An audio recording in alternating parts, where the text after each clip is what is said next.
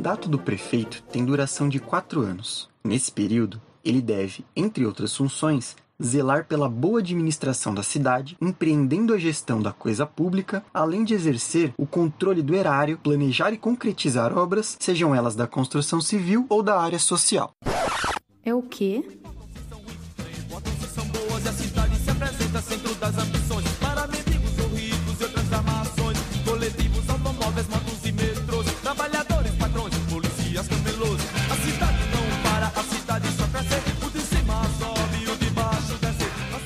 Sabe que neste ano acontecem eleições para prefeitos e vereadores nas mais de 5.500 cidades de todo o Brasil. São 144 milhões de pessoas que devem votar no próximo dia 15 de novembro de 2020. Mas será que todos os eleitores e eleitoras sabem quais são as responsabilidades das prefeitas e vereadoras que irão eleger? Eu sou o Gabriel e esse é o Pode Ocupar, o podcast do setor de formação do MTST, que hoje vai falar de eleições municipais. Para ser eleito, o candidato ou candidata à prefeitura deverá obter a maioria absoluta dos votos. Mas, em cidades com mais de 200 mil eleitores, pode ter segundo turno, que neste ano está programado para o dia 29 de novembro. Isso acontece se nenhum candidato receber mais da metade dos votos válidos, aqueles excluindo brancos e nulos, no primeiro turno. Nesse caso, os dois candidatos mais votados vão disputar o segundo turno. E as vereadoras e vereadores? Como funciona? O que eles fazem?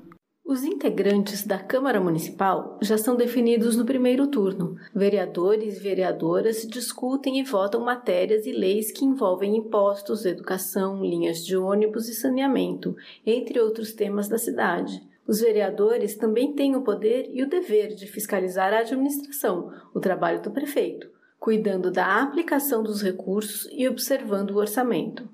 Cada vereador é eleito de forma direta, pelo voto, tornando-se um representante da população. Por isso, deve propor projetos que estejam de acordo com os interesses e o bem-estar do povo. Você já parou para pensar quem são os vereadores da sua cidade? A composição da Câmara representa a população em número de homens e mulheres, cor e classes sociais? Algum vereador hoje te representa? Tava cheio o rapa veio e quis pegar no meu pé. A gente vive velho nessa pauleira. Quem dá bandeira é quem não sabe como é. Eu tô na minha, mano, eu não dou bandeira. Eu tô chegando, ó, eu aí, ó. Mas agora, vamos conversar. O que, é que vocês esperam de um novo prefeito? Olá pessoal, tudo bem? Eu me chamo Mário, sou coordenador da ocupação Amarelo e Franco do MTST. Eu moro aqui na região do Grajaú, zona sul de São Paulo, há mais ou menos 22 anos. Durante esses 22 anos, a minha preocupação é a segurança. Infelizmente, não podemos sair na rua com o celular na mão. Essa região aqui do Grajaú é uma região muito violenta mesmo. Não temos segurança nenhuma. Inclusive, eu já fui roubado, já furtaram meu carro uma vez, acabaram levando tudo. E outra vez também roubaram meu carro e abandonar em determinado lugar. Então, realmente, você viver numa região, numa cidade onde você não tem segurança, é muito complicado. É, por outro lado, também a gente não sente segurança, porque não podemos sair na rua, porque a qualquer momento podemos ser roubados, e também não sentimos segurança da parte da polícia também, que muitas vezes, quando ele aborda você, eles tratam como se todo mundo fosse ladrão ou vagabundo. Só que tem que saber diferenciar. É o meu ponto de vista. Bom, a questão da segurança pública é bastante complexa. Por um lado, Ninguém quer ser vítima de criminosos e perder as coisas que comprou com tanto sacrifício. Por outro, ninguém aguenta mais a truculência e a brutalidade de policiais mal treinados na periferia que não sabem tratar as pessoas com respeito, que ameaçam a vida de jovens e adolescentes. Mas, conforme a nossa Constituição, a segurança pública é dever, principalmente, dos governadores de estado e do presidente da República, que são os chefes de órgãos como Polícia Federal e Rodoviária, Polícias Civis, Polícias Militares militares e corpos de bombeiros militares. Mas isso não quer dizer que o prefeito não pode fazer nada, porque segurança pública não é só caso de polícia. Ao contrário, a prefeitura tem o dever de identificar as origens dos problemas e atacar as suas causas, investindo em políticas de cultura, de educação, de geração de empregos para os jovens, para que eles não sejam atraídos para o crime. Criar mecanismos de prevenção da violência doméstica contra a mulher, investir na iluminação pública, na revitalização de praças e parques que estão abandonados. Tudo isso serve para evitar que mais gente vá pelo caminho do crime, tornando a cidade mais segura. Além disso, a maioria das grandes cidades possui a Guarda Civil Metropolitana, um órgão que segue as ordens do prefeito e que deve ser usado para ajudar a proteger a população, com respeito, e não para perseguir o trabalhador que tenta ganhar seu pão com trabalho honesto. Olá, companheirada. Eu sou a Rita da ocupação Dandara. O que eu pediria para o nosso próximo prefeito para a área de educação é a construção de uma educação que seja estratégica, inclusiva, com o objetivo de melhorar a aprendizagem, que ampliasse, que tornasse uma jornada motivadora para nossos jovens, para nossas crianças, com investimento, principalmente para as primeiras séries e o incentivo para a educação e alfabetização de jovens e adultos, com acompanhamento pedagógico de profissionais para uma melhoria de rendimento e desempenho não só dos educandos, mas também dos educadores, que construísse e reconstruísse uma escola do povo, com a participação do povo, que retornasse, por exemplo, à escola da família e que nisso desse abertura para que nossa comunidade e principalmente nossas juventudes pudessem se encontrar em uma construção cultural, seja através do slam, da dança, da capoeira, da música e dentre muitos outros entretenimentos que faça sentido e que estimule e emancipe nossos jovens, nossas crianças a se reconhecerem quanto sujeito buscando aquilo que deseja e acredita.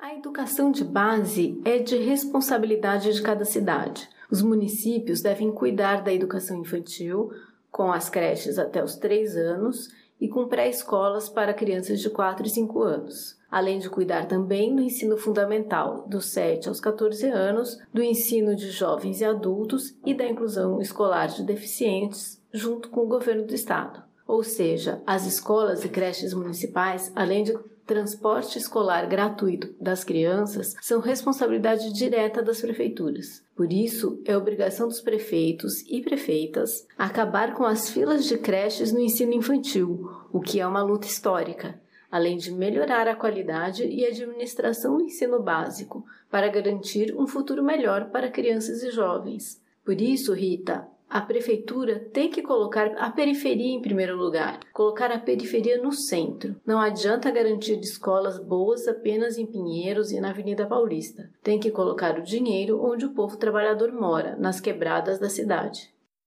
O que esperar da saúde para o ano de 2021, logo depois de uma pandemia? Muito provavelmente a gente, ainda a gente vai estar em todo o processo de distanciamento, a primeira coisa eu acho que a gente precisa focar na questão de que as pessoas consigam ter uma habitação, uma moradia digna, com saneamento básico, com água potável, é, pensar na ampliação dos consultórios de rua para que as pessoas ainda assim em situações de vulnerabilidade tenham acesso à saúde, financiamento público para a saúde pública, é, valorização dos profissionais da saúde, desde a agentes de saúde aos médicos, é, ampliação de educação bucal nas UBSs, que o serviço primário de atenção, que são as UBSs, também sejam valorizadas, é, que elas tenham participação direta, gestão direta. A grande maioria hoje das UBSs estão passando para, para as mãos das OSs e é isso que a gente não quer. Para isso é necessário pensar em concursos públicos e como a gente vai fazer com essas UBSs que já estão numa gestão indireta. Ampliação dos CAPs, que é atenção, é, psicossocial, também com gestão direta. Hoje a gente tem pouquíssimos CAPs ou quase nenhum CAPs com gestão direta, que é a gestão pública.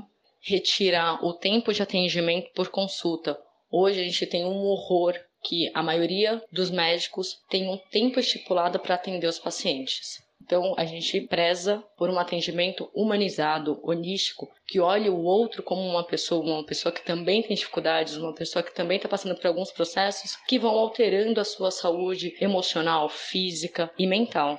ampliação das equipes de NASF, que é Núcleo de Atenção da Família, e mais participação popular nas gestões das UBSs, das UPAs, das AMES, porque hoje a gente tem um processo que é de conselho que ele é participativo, ele não é um, um pouco deliberativo, né? Ele é muito pouco deliberativo, na verdade. É, e uma outra coisa que agora ficou muito claro, né, que essa gestão, eles priorizaram uma questão de é, privatizar, terceirizar os serviços de saúde mais complexos, então hospitais. Né? Então, que a gente continue com os hospitais públicos, né? com participação, com os conselhos, e que a gente consiga ampliar também esses serviços de alta complexidade é, para a próxima gestão. Então, entregue hospitais na periferia, que a gente tenha UBSs de referência em cada região de, distrital de saúde que discuta, que pense a questão LGBT e pensar na intersetorialização da saúde com assistência social, ainda mais quando a gente vai tratar pessoas em situação de calçada, né? Que a gente consiga fazer com que a saúde pública esteja em todos os lugares da cidade de São Paulo. Pois é, Raíssa. O Sistema Único de Saúde, o famoso SUS, foi criado a partir da Constituição de 1988 para que os cidadãos tenham acesso integral a todos os serviços de saúde, desde consultas e exames básicos até cirurgias complexas. Para que funcione, o sistema deve integrar a participação do governo federal, estados e municípios, mas a prefeitura é o principal órgão responsável pela saúde. Ela deve investir no mínimo 15% do dinheiro arrecadado pela cidade nessa área, além dos recursos repassados pelo estado e pelo governo federal. A pandemia mostrou como o SUS é fundamental e que sem ele a situação por aqui seria muito pior. Acontece que nem sempre os prefeitos dão a atenção necessária para a saúde e para a população pobre. Por exemplo, no Hospital TID Setúbal, na periferia da Zona Leste de São Paulo, 90% dos pacientes com coronavírus que foram para a UTI morreram por causa da falta de equipamentos, de estrutura e de pessoal. Para cumprir a Constituição, o prefeito ou prefeita deve investir a maior parte do orçamento da saúde na periferia, garantindo atendimento melhor, mais humanizado e preventivo, implantando ações como as que você sugeriu. O meu nome é Cláudia e eu sou moradora aqui da Zona Leste de São Paulo. Gostaria de fazer uma pergunta aos candidatos referente à moradia. Nós que ganhamos salário mínimo, moramos aqui na periferia, temos que sair muito cedo de casa para não chegar atrasado no trabalho e às vezes a gente gasta duas horas dentro do transporte público e morar no centro, alugar uma casa, um quarto que seja, é muito caro. E eu gostaria de fazer essa pergunta: Existe algo pensado para melhorar a nossa qualidade de vida, porque trabalho é muito longe e às vezes a gente perde partes importantes da vida dos nossos filhos, por exemplo, indo deslocando pela cidade para poder trabalhar longe. Então gostaria de fazer essa pergunta e desde já agradeço.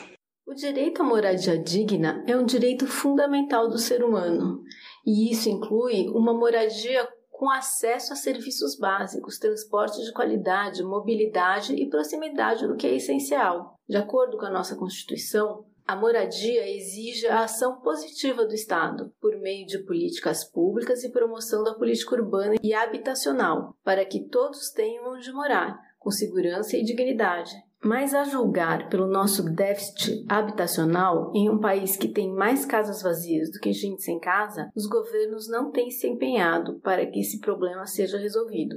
Isso porque as empreiteiras financiavam campanhas políticas dos candidatos e a moradia popular não interessa às construtoras. Não faltam recursos, falta interesse político para fazer cumprir o Estatuto das Cidades e o Plano Diretor. Para cumprir o que está na lei, a Prefeitura deve combater os imóveis que não cumprem função social e colocá-los à disposição do povo para a moradia popular. Colocar o povo para morar no centro. Quem não faz isso desrespeita a Constituição brasileira. Mas não, mas não, o sonho é meu, eu sonho que. Pois é, companheiros. Para todos os temas colocados, o prefeito e os vereadores possuem papéis diferentes. Aos vereadores, cabe, além de fiscalizarem o prefeito e seus secretários, votarem as leis municipais que vão dizer como a grana da cidade deverá ser gasta em cada uma das necessidades. Eles também elaboram, votam e aprovam uma proposta de orçamento que direciona o quanto será gasto em segurança, educação, saúde e moradia, pautas que já falamos aqui um pouco, mas também em outros temas como saneamento, transporte, lazer, cultura, ambiente, recapeamento de ruas, iluminação, obras para prevenção de enchentes e outros. O ideal seria que os vereadores aprovassem o orçamento para ser gasto conforme as necessidades apontadas pelo povo de cada região da cidade, de forma participativa e colaborativa. Mas você já foi consultado pelos vereadores da sua cidade sobre como a grana deveria ser usada? Mas e o prefeito? Qual o papel dele nisso tudo? Bom, o prefeito deve executar o orçamento aprovado pelos vereadores da melhor forma possível em cada uma das áreas, ou seja, deve gastar a grana da maneira que a vida do povo melhore, que a cidade fique cada vez melhor para se viver, mais segura, com mais saúde e mais qualidade de vida. Ele também deve enviar projetos de lei para serem votados pelos vereadores sempre que achar que alguma mudança é necessária. O prefeito pode e deve tomar todas essas ações ouvindo o povo. Ah, mas isso no papel é uma maravilha, tudo lindo, mas na prática nada funciona e ninguém ouve a nossa voz. Para pensar um pouco com a gente sobre o porquê de nada disso funcionar na prática, trazemos aqui o nosso companheiro Marcelo para falar um pouco sobre as eleições e a atuação política nas cidades. Companheiros do nosso setor de formação, oi Nancy, oi Gabriel, obrigado pelo convite de estar aqui no nosso Pode Ocupar. Então, temos aí o desafio de pensar o governo numa cidade gigante como São Paulo, de 12 milhões de habitantes e 1.500 quilômetros quadrados. Numa cidade desse tamanho, algumas decisões vão ter que ser centralizadas, como orçamento, o planejamento, a visão de conjunto para poder alocar recursos de áreas melhores para áreas que estão mais degradadas. Outras decisões podem ser descentralizadas, como a proposta de orçamento participativo, controle popular, a participação das prefeituras. A cidade é dividida por lei em 32 subprefeituras com os seus subprefeitos ou subprefeitas e uma equipe de trabalho. Nós temos atualmente no Brasil e no mundo um desafio para a democracia que é aumentar a participação popular. Então eu destaco nessa história recente do Brasil, desde a redemocratização para cá, desde o fim da última ditadura, o primeiro governo de esquerda nessa grande cidade. Simplesmente um governo voltado para o povo e não para as elites de sempre. Eu destaco três propostas desse governo. A forma como foi usada a lei de, das operações interligadas. O que, que quer dizer isso? Uma construtora queria construir um grande imóvel nas zonas centrais. Então ela poderia construir um imóvel grande ali né, naquele terreno, desde que ela tivesse fizesse uma contrapartida de construção de um conjunto habitacional popular em outro bairro. Então, com isso, foi possível a cidade crescer e aumentar a oferta de moradia popular. Outra proposta, a tarifa zero de ônibus. Essa gestão calculou e viu que era possível fazer uma tarifa zero no ônibus justamente porque o ônibus era muito caro para o trabalhador, em proporção ao, ao, pouco que ele ganhava. Então, essa proposta foi elaborada, foram feitas contas e foi colocado para a Câmara Municipal votar. Só que essa proposta foi rejeitada porque existia uma maioria de oposição àquela gestão municipal ali naquele momento era necessário aumentar os recursos da prefeitura via arrecadação do IPTU, que é o Imposto Territorial Urbano. A Câmara Legislativa ela aprovou o aumento do IPTU, mas não da forma que a prefeitura queria, não o suficiente para conseguir ter mais recursos e bancar uma proposta como essa da tarifa zero. Parece um outro desafio que é justamente quem que nós elegemos para vereador. Então, naquele momento, é, tinha justamente uma situação de maioria que se opunha àquela gestão da prefeitura. E ali os setores mais representados são justamente as construtoras imobiliárias, as empresas de transporte coletivo, as empresas de, de limpeza pública, as empresas de segurança, as seguradoras, as polícias. Tudo isso é muito super representado nas câmaras municipais no Brasil. Precisa ter uma maior representação popular. Outro destaque que eu faço para aquela gestão desse período ali de 1989 a 1992 é a proposta do orçamento participativo, que isso pode ser retomado numa próxima gestão. Os secretários de governo eles faziam reuniões com as populações nos bairros, nas escolas. As famílias inteiras participavam dessas reuniões, que eram chamadas de audiências públicas, para discutir o orçamento e as obras necessárias naquelas regiões para o próximo ano de governo. Então era possível mexer no orçamento a ser aprovado pela Câmara Municipal conforme a demanda daquele bairro. Essa proposta foi muito avançada na época mas que encontrou um limite justamente de implementação e aquele governo propôs uma reforma administrativa para dar maior autonomia para essas subprefeituras. E isso, naquele momento, também não foi conquistado por causa da Câmara Municipal. Esse orçamento participativo teve experiências de sucesso, caso mais conhecido é em Porto Alegre. Então, para finalizar, eu gostaria de enfatizar isso, que é preciso fortalecer a democracia no sentido de aumentar essa participação do povo. Isso é uma grande transformação no Brasil e essa participação dos movimentos sociais populares, isso alimenta uma gestão mais democrática e mais solidária no país.